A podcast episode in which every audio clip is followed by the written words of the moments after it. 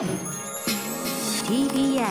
Podcast はいということで「アフターシックスジャンクションね」この番組始まって5年目5年目迎えたということでの、えー4月にはね新規リスナーさんも増えるということで改めてのアトロック入門、えー素朴な質問を受け付けておりますが、えーどれにしようかなやはりこれでやらざるこれを増えざるを得ないんでしょうか、えーラジオネームみかんのかんさんです、はい。えー歌丸さんアトロックの皆さんこんばんは。いつも楽しく拝聴しています。質問です、なぜ歌丸さんはあの星野源さんに対してかくも慣れ慣れしい態度を取っておられるのでしょうか。確かに。まるで星野さんが自分の一問の一一人あたかも弟子筋に当たるかのように扱われていることはファンの一人として感化できません。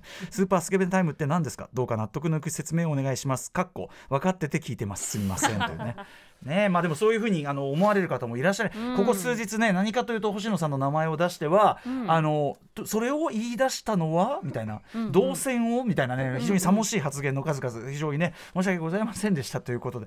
星野さんはえーっと元はね星野さんのえっとあれですよね。なんかあのリリースタイミングでなんか呼んでいただいて僕が、でなんかその対談みたいなのしたんですよ。でそこで初めてお会いして。で僕の番組に呼んでありとかなんかしてみたいな感じで、まあ、交流があって、えー特にねハシピーなんかすごい仲良くなってあのプレイステーションを買わされたりとかいろんなくだりが、まあこれも説明がいるところなんですけど。あとねあの星野君が楽しくねあの飲んだ飲み会から出てきたよっていうところでね、年配の男性たちと一緒にってこれ年配の男性というのはこれはなんとあろうことか橋本吉史プロデューサーおよび、えー、構成作家古川耕および高橋芳朗君 年配。年配の男性たちっていうね非常に屈辱。と取られたってやつですね。えー、捉えて非常に屈辱、そこそこもだからあのいわゆるそのだから取ったのはあれどどこですかね？フラッシュだかフライデーだか分かりませんけど、まあ、動線がなってないってことですよね、フライデー。やっぱフライデー動線。やっぱフラッシュだとこれあのリスナーの方多分いるから編集部に。あだけど動線がなってないフライデーはね。ねえということなんですよね。でなんだっけ？えっ、とスーパースケベタイム。これはですねあの星野さんが最初にあの最初にかな？この番組にとにかく正式に出てもらう前に、うん。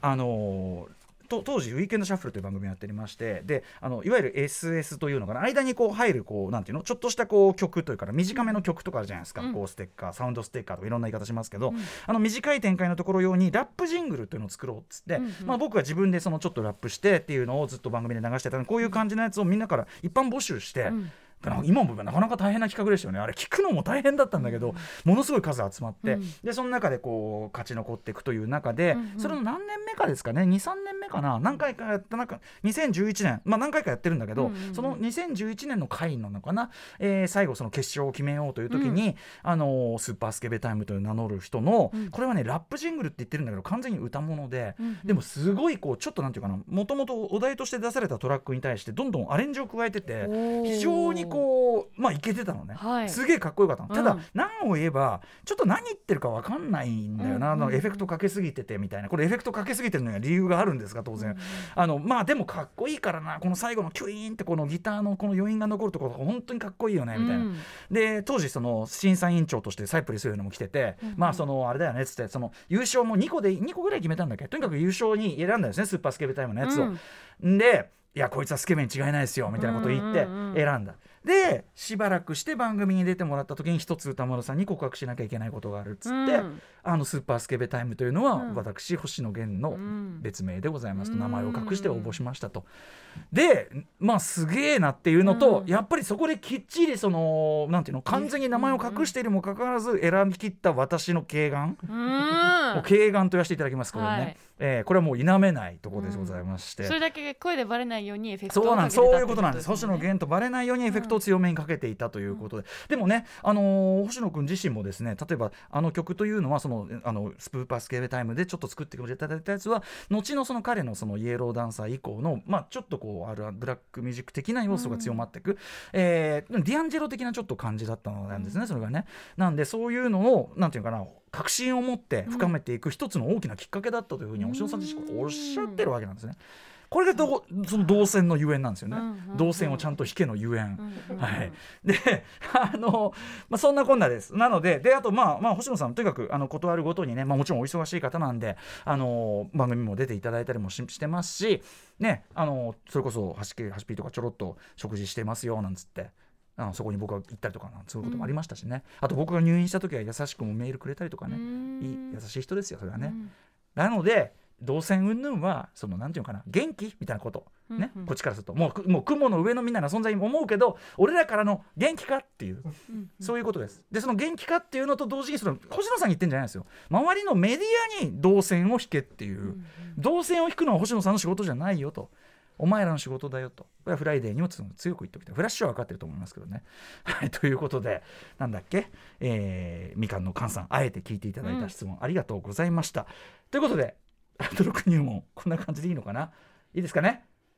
あじゃあ、まあ、前の番組のジングルですけど、あ久しぶりに聞きましょうかね、うんウィークエンドシャッフルのね。これですよ、これ、皆さん、動線、動線引く人、ちょっと聞いといてね、これです。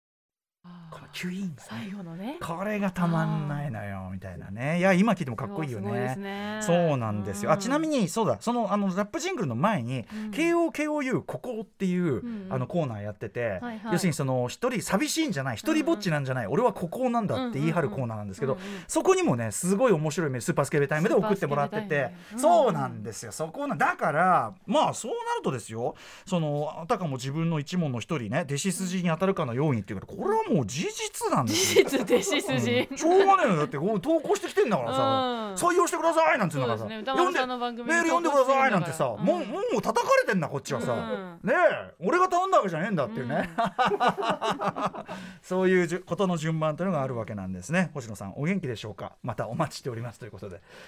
アトロク入門でした。After Six Junction.